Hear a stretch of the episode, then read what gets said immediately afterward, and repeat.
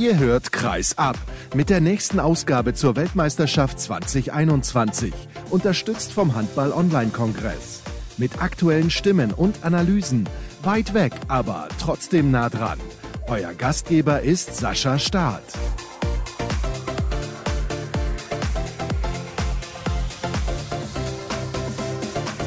Ist der Tag nach dem letzten deutschen Spiel bei der Handball-Weltmeisterschaft. Aber das Turnier ist noch nicht zu Ende und deswegen gibt es immer noch genügend zu besprechen. Hallo und herzlich willkommen zur nächsten Ausgabe der WM Flash Zone von Kreisab bzw. des Podcasts. Das kommt natürlich darauf an, für welche Variante ihr euch entschieden habt. Und er macht es sich gerade noch gemütlich, mein Gast. Also es sieht noch ungemütlich aus, aber ich schalte ihn jetzt mal zu. Holger Glandorf von der SG Flensburg-Handewitt. Hallo Holger.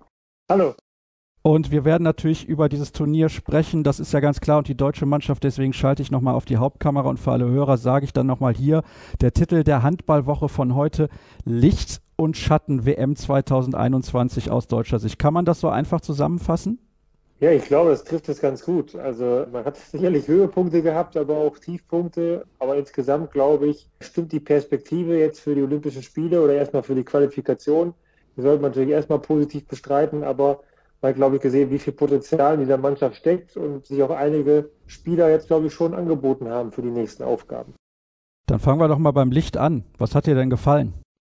Ich glaube allgemein, glaube ich, die Einstellung der ganzen Mannschaft. Also man hat schon gemerkt, dass die Jungs spielen wollten und zeigen wollten, was sie können. Wir haben meine Meinung zahlreiche gute Spiele gemacht, auch gute Phasen gehabt, wie zweite Halbzeit gegen Spanien, die, die 15, 20 Minuten.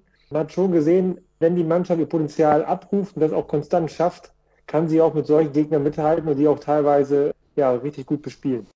Wer mir sehr gut gefallen hat, ist ein Spieler eurer Mannschaft, Johannes Goller. Natürlich ist auch bei ihm noch Luft nach oben gewesen. Das war aber sein erstes großes Turnier, wo er auch viel Einsatzzeit bekommen hat. Ich nehme an, du bist auch mit dem zufrieden, was er gezeigt hat jetzt in Ägypten. Ja, absolut. Also ich finde, er ist absolut einer der Gewinner dieses Turniers. Man hat, glaube ich, gesehen, dass gerade der ganze Innenblock natürlich neu war. Ich glaube, wenn die ein bisschen eingespielter wären und Johannes da seine Rolle hat, dann wird er sich da auch nochmal richtig steigern können. Aber ich glaube, auch vorne hat er gezeigt, was für ein Riesenpotenzial er hat. Und er hat natürlich auch den passenden Körper, um, um da auf so einem Niveau mitzuhalten. Das hat er absolut. Ich habe ihn hier ja auch schon mehrfach gelobt. Ich finde, gerade in der Champions League zeigt er ja auch Woche für Woche, dass er unglaubliche Fähigkeiten hat. Und der Junge ist, glaube ich, erst 23 Jahre alt, wenn ich es richtig im Kopf habe. Ja, ich sage, das ist natürlich auch ein großes Plus für ihn, dass er sich auch in der Champions League auf richtig hohem Niveau messen kann. Das ist ja diese internationale Spitze, die wir jetzt auch bei der Weltmeisterschaft sehen. Und das ist natürlich ein großer, großer Vorteil für ihn gegen manche anderen Kreisläufern. Ich kann mich übrigens noch erinnern, das war ja so, als er dann bekannt gegeben hat, dass er relativ jung von Melsungen nach Flensburg wechselt. Da haben viele gesagt, Menschenskinder. Das ist aber ganz schön anspruchsvoll. Ob es nicht besser wäre, vielleicht noch ein, zwei Jahre in Melsungen zu bleiben, aber mittlerweile wissen wir, er hat die richtige Entscheidung getroffen. Ja, war schon ein Plan dahinter. Ich glaube, da hat das Mike, Mike Makula und dann auch ein bisschen auch Tobias Karls ihm da sehr geholfen, da in die richtige Spur zu kommen, auch so als Nachfolger von Tobias dann heranzuwachsen, hat viel profitiert und man sieht natürlich jetzt dann die enorme Entwicklung von Melsungen bis über Flensburg jetzt bis zur Nationalmannschaft. Du hast ja auch jetzt mit dem Verein eine Entwicklung durchgemacht. Ihr habt ja auch umgestellt. Ihr habt viele alte Spieler verloren, unter anderem dich. Tobias Karlsson ist gegangen. Also die Liste ist relativ lang. Thomas Mogensen kann man weiter fortsetzen. Kann man das vergleichen mit einer Nationalmannschaft? Weil Alfred Gislason, okay, er hatte jetzt in diesem speziellen Jahr mit der Pandemie fast gar keine Zeit, mit den Spielern zu arbeiten. Und wir wissen, dass das extrem wichtig ist, auch mit Spielern zu arbeiten, damit die Spieler das System verstehen. Und der ist halt auch ein neuer Trainer, hat ein ganz anderes System, wie es auch scheint, wenn man die Mannschaft spielen sieht, als vorher Christian Prokop. Wie schwer ist das deiner Meinung nach? In dieser aktuellen Lage auch, ist das vergleichbar mit einem Verein wie bei euch, wo man ja viel mehr Zeit hat in der täglichen Arbeit? Ist ein bisschen blöd gelaufen, was Alfred angeht in dieser Situation. Ja, das muss man sagen. Also die Pandemie ist auch ihm dazwischen gekommen. Lehrgänge wurden ja abgesagt oder nur unter bestimmten Voraussetzungen nur, ja, sind nur stattgefunden. Und ja, da kommt ein neuer Trainer, versucht sein Konzept umzusetzen, hat aber nicht viel Zeit. Und dann dazu kommt dass die äh, ein paar Stützen ausfallen, Verletzungen oder Absagen. Und ja, also ich glaube schon, dass die Mischung gemacht aus jungen erfahrenen Spielern, wie auch auf Vereinsebene, aber es ist natürlich auch eine ganz andere Arbeit und ein anderer ja, Spielerpool, den er zur Verfügung hat. Ich zeige das gerne nochmal für alle, die jetzt erst einschalten. Das ist natürlich eine Frechheit, wer jetzt erst einschaltet, aber hier steht ja neben Licht nun leider auch Schatten. Und deswegen müssen wir auch über ein paar Sachen sprechen, die nicht so gut funktioniert haben, Holger. Was hat dir nicht gefallen? Ja, man hat einfach gesehen, es hat die konstant gefehlt, die Erfahrung. Also ich nehme nur gerne dieses Spanien-Spiel als Beispiel. Wir spielen überragende 15 Minuten in der zweiten Halbzeit und dann machen wir individuelle technische Fehler, verwerfen unzählige freie Möglichkeiten. Und da fehlt einfach die Konstanz im Gegensatz zu den Spitzenmannschaften, die sicherlich da mehr Erfahrung haben. Aber das gehört dazu zu einer jungen Mannschaft. Man muss die Erfahrung sammeln und das ist im Turnier natürlich sehr, sehr hilfreich. Und wenn man das Spiel gestern gegen Polen ja, gezeigt, wir kämpfen uns zurück. Man kann nicht immer ein Top-Spiel machen und nutzen dann wieder nicht unsere Chance, vielleicht einen Sieg einzufahren und können dann nachher durch die Parade von Andreas Wolf natürlich noch mit dem Unentschieden gut leben. Ich sag's mal so, hätte man jetzt gegen die Polen mit fünf Toren gewonnen, wären, glaube ich, alle einigermaßen zufrieden nach Hause gefahren. Aber dieses Unentschieden zum Ende und auch mit der Leistung, die man gezeigt hat, hinterlässt bei mir kein gutes Gefühl zum Abschluss. Nein, also den Eindruck kann man auf jeden Fall gewinnen. Ich glaube, die Spieler waren auch nicht zufrieden damit. Sie wissen, dass sie es besser machen können, auch schon besser gezeigt haben während des Turniers. Aber nichtsdestotrotz, alle fahren jetzt erstmal wieder zu den Vereinen, haben eine ganz andere Rolle da, andere Fokus. Und ich glaube, wenn die dann wirklich im März zusammenkommen, plus die, die vielleicht zurückkehren, ich glaube, sollte uns jetzt nicht Angst und Bange werden um die Olympia-Qualifikation, auch wenn das ein großes und starkes Turnier ist, die man erstmal ja, in den ersten zwei schaffen muss. Da gibt es dann Duelle gegen Slowenien, Schweden und Algerien. Algerien ist da der klare Außenseiter, machen wir uns nichts vor, aber Slowenien letztes Jahr im EM-Halbfinale gewesen und die Schweden schicken sich an, dieses Jahr vielleicht das WM-Halbfinale zu erreichen. Also da sieht man schon, wie viel Qualität da auf die deutsche Mannschaft wartet. Es gibt jetzt aktuell auch Meldungen bzw. Äußerungen. Alfred Gislason hätte gerne ein paar Trainingstage mehr und Bob Hanning hat jetzt auch dann gesagt, HBL und DHB sollten vielleicht nochmal miteinander kommunizieren. Was sagst du aus Vereinssicht? Das ist ja auch ein bisschen schwierig für euch euch? Ja, ich muss gerade ein bisschen drüber schmunzeln, weil wir wissen selber gerade erstmal nicht, wo wir die Spiele, die wir noch wiederholen müssen, reinbauen sollen. Also ich weiß nicht, wo da noch irgendwelche Tage für die Nationalmannschaft einfließen sollen. Bin natürlich jetzt auch nicht da so äh, allgemein die HBL-Situation aussieht mit dem ganzen Spielplan, aber ich glaube jetzt gerade zur Corona-Zeit ist es sehr, sehr schwierig, da freie Termine zu finden. Auch wenn es natürlich aus sportlicher Sicht sicherlich für eine Olympia-Qualifikation sehr, sehr sinnvoll wäre. Aber zeitlich sehe ich da gar keine Möglichkeiten. Das wäre auch ein herber Rückschlag, wenn man diese Qualifikation nicht schafft. Also für den deutschen Handball hat Olympia in diesem Jahr eine riesige Bedeutung, vielleicht sogar mehr als sonst. Ja gut, man sieht ja schon seit Jahren, dass Olympiagold 2020 oder 2021 ein großes Ziel ist vom Deutschen Handballbund und natürlich wäre es ein Rückschlag, wenn man die Qualifikation nicht, nicht schaffen würde. Und vielleicht sollte man da jetzt erstmal ein Augenmerk drauf legen, bevor wir irgendwie über eine Goldmedaille sprechen, dass wir erstmal dieses Turnier überstehen und uns qualifizieren. Was hättest du eigentlich gemacht als erfahrener Spieler, wenn der Kapitän hingegangen wäre und hätte einen jungen Spieler kritisiert? Auch wenn er das natürlich gestern im TV-Interview bei der ARD nochmal deutlich relativiert hat. Ich fand das insgesamt einfach, das ist, das ist unglücklich gelaufen, auch mit dieser Neid- und Missgunstdebatte, dass sich Uwe vielleicht auch dann in dem ersten Interview beim ZDF nicht klar geäußert hat, wen er damit meint. Dann ist das ja auch alles okay, wenn er Leute von außen kritisiert. Das kann ich durchaus nachvollziehen. Aber er hat halt Raum für Interpretation gelassen. Das war nicht gut. Ja, aber muss, muss auch ihn ein bisschen da unterstützen, weil ich glaube, nach so einem Spiel gerade knapp verloren gegen Spanien, eine große Chance gab gegen Spanien, da wird natürlich gleich so eine Frage gestellt. Das ist manchmal auch nicht schwierig, darauf zu antworten. Also man darf das jetzt auch, glaube ich, nicht, nicht so hochhängen, wie es wirklich jetzt gerade dargestellt wird. Also ich glaube, da gibt es auch keine Probleme innerhalb der Mannschaft. Und ich glaube, Uwe ist schon ein guter Kapitän. Natürlich kann man darüber diskutieren, aus Trainersicht, ob das Sinn macht, einen Linksaußen zum Kapitän zu machen oder ob man lieber einen wir, Mittelmann oder so nimmt. Aber wenn der Trainer so entschieden hat, ist das ja vollkommen in Ordnung. Und wie ich das weiß, ist Uwe ja vollkommen guter Kapitän und alle sind damit zufrieden. Also sollte man, glaube ich, auch da den, den Ball flach halten. Lass uns da mal ein bisschen auch über die Rolle der Medien sprechen. Es gab sicherlich auch Zeiten zu deiner aktiven Karriere, wo du nach dem Spiel gedacht hast, Menschenskinder, was soll denn diese Frage? Ja, natürlich, aber das sind natürlich auch die Aufgaben der Medien, die, sage ich mal, bohren ja auch nach und es soll, soll, ja auch so sein. Das gehört ja auch dazu zu unserem Job, aber natürlich fragt man sich auch, wenn man eine bittere Niederlage hat und so eine Frage kommt, wie fühlen sich gerade? Also das ist ja die Standardfrage, ja, wie soll man sich denn fühlen? Das ist ja, ist ja schwierig und natürlich ist auch in so einem Augenblick, kann ich auch manchmal, haben wir vielleicht auch nicht gerade die Gedanken, da die richtigen Antworten zu finden und das vernünftig auszudrücken, dann ist es manchmal auch schwierig nach solchen Niederlagen. Die Frage, wie fühlen Sie sich jetzt, wurde ja abgelöst durch die Frage, was geht Ihnen gerade durch den Kopf? Hast du das mitbekommen in den letzten Jahren? Das war ja dann immer die Alternative, um nicht mehr zu ja, fragen, wie Sie sich ja, fühlen. Das ist ja, oder wie ist die Stimmung in der Kabine? Ja, wie soll die Stimmung sein? Also wieder keine Party gefeiert. Also das ist ja immer solche Fragen.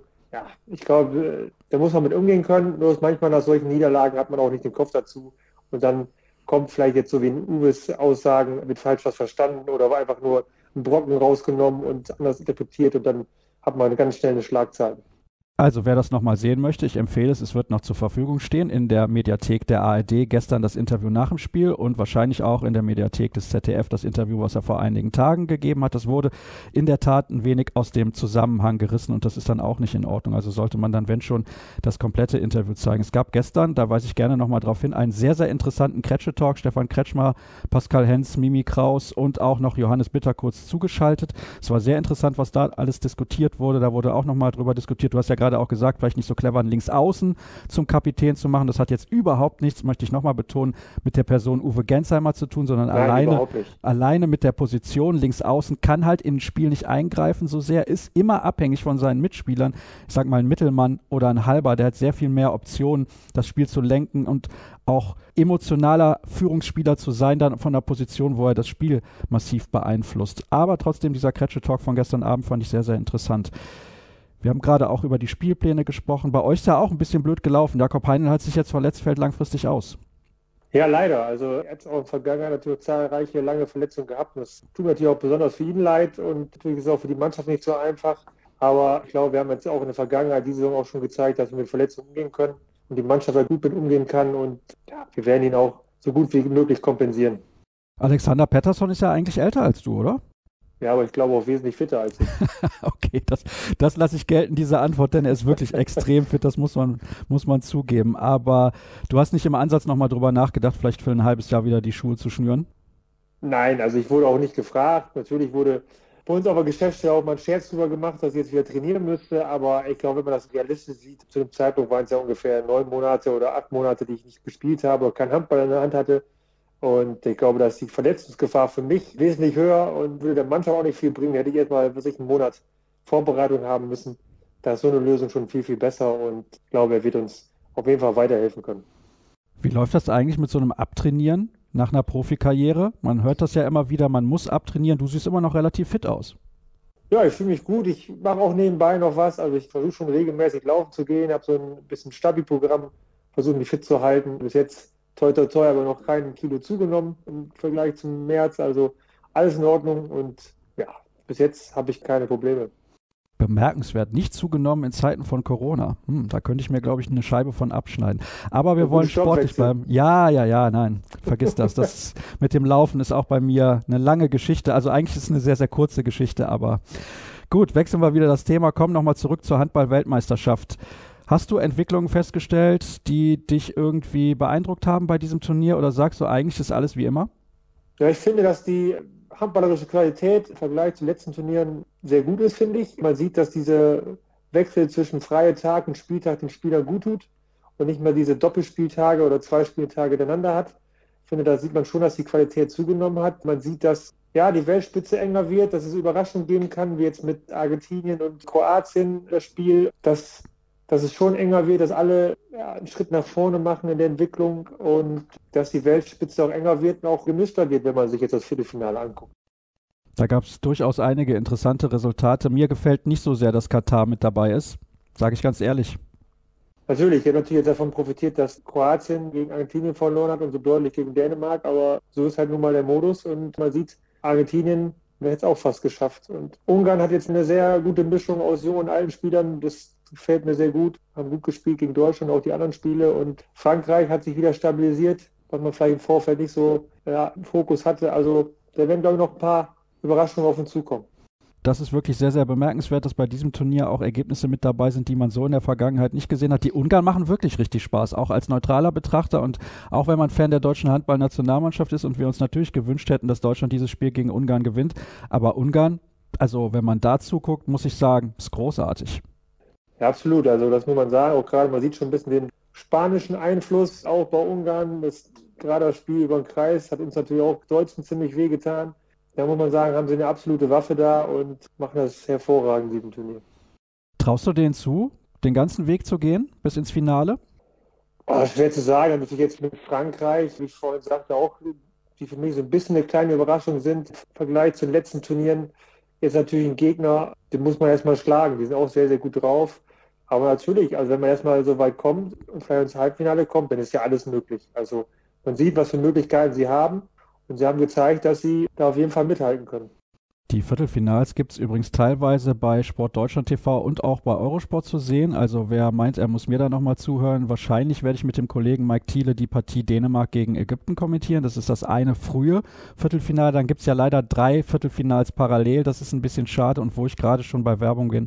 Bitte denkt dran, dass ihr auf jeden Fall vorbeischaut auf unseren sozialen Kanälen bei Facebook, Twitter und Instagram jeweils einfach nach Kreis absuchen. Dann werdet ihr schon fündig werden. Und das ist übrigens auch nochmal der Preis, den ich verlosen werde. Dann aber erst ab dem Halbfinale, denn nämlich hat noch ein weiterer Preis erreicht, nämlich ein Originalspielball der Handball-Weltmeisterschaft. Also noch ist er nicht da, der soll aber spätestens morgen eintreffen, zur Verfügung gestellt von Molten. Da möchte ich mich auch nochmal recht herzlich bedanken. Also den verlose ich dann morgen bis zum Halbfinale und vom Halbfinale an dann bis zum Endspieltag abends das Trikot der deutschen Handballnationalmannschaft.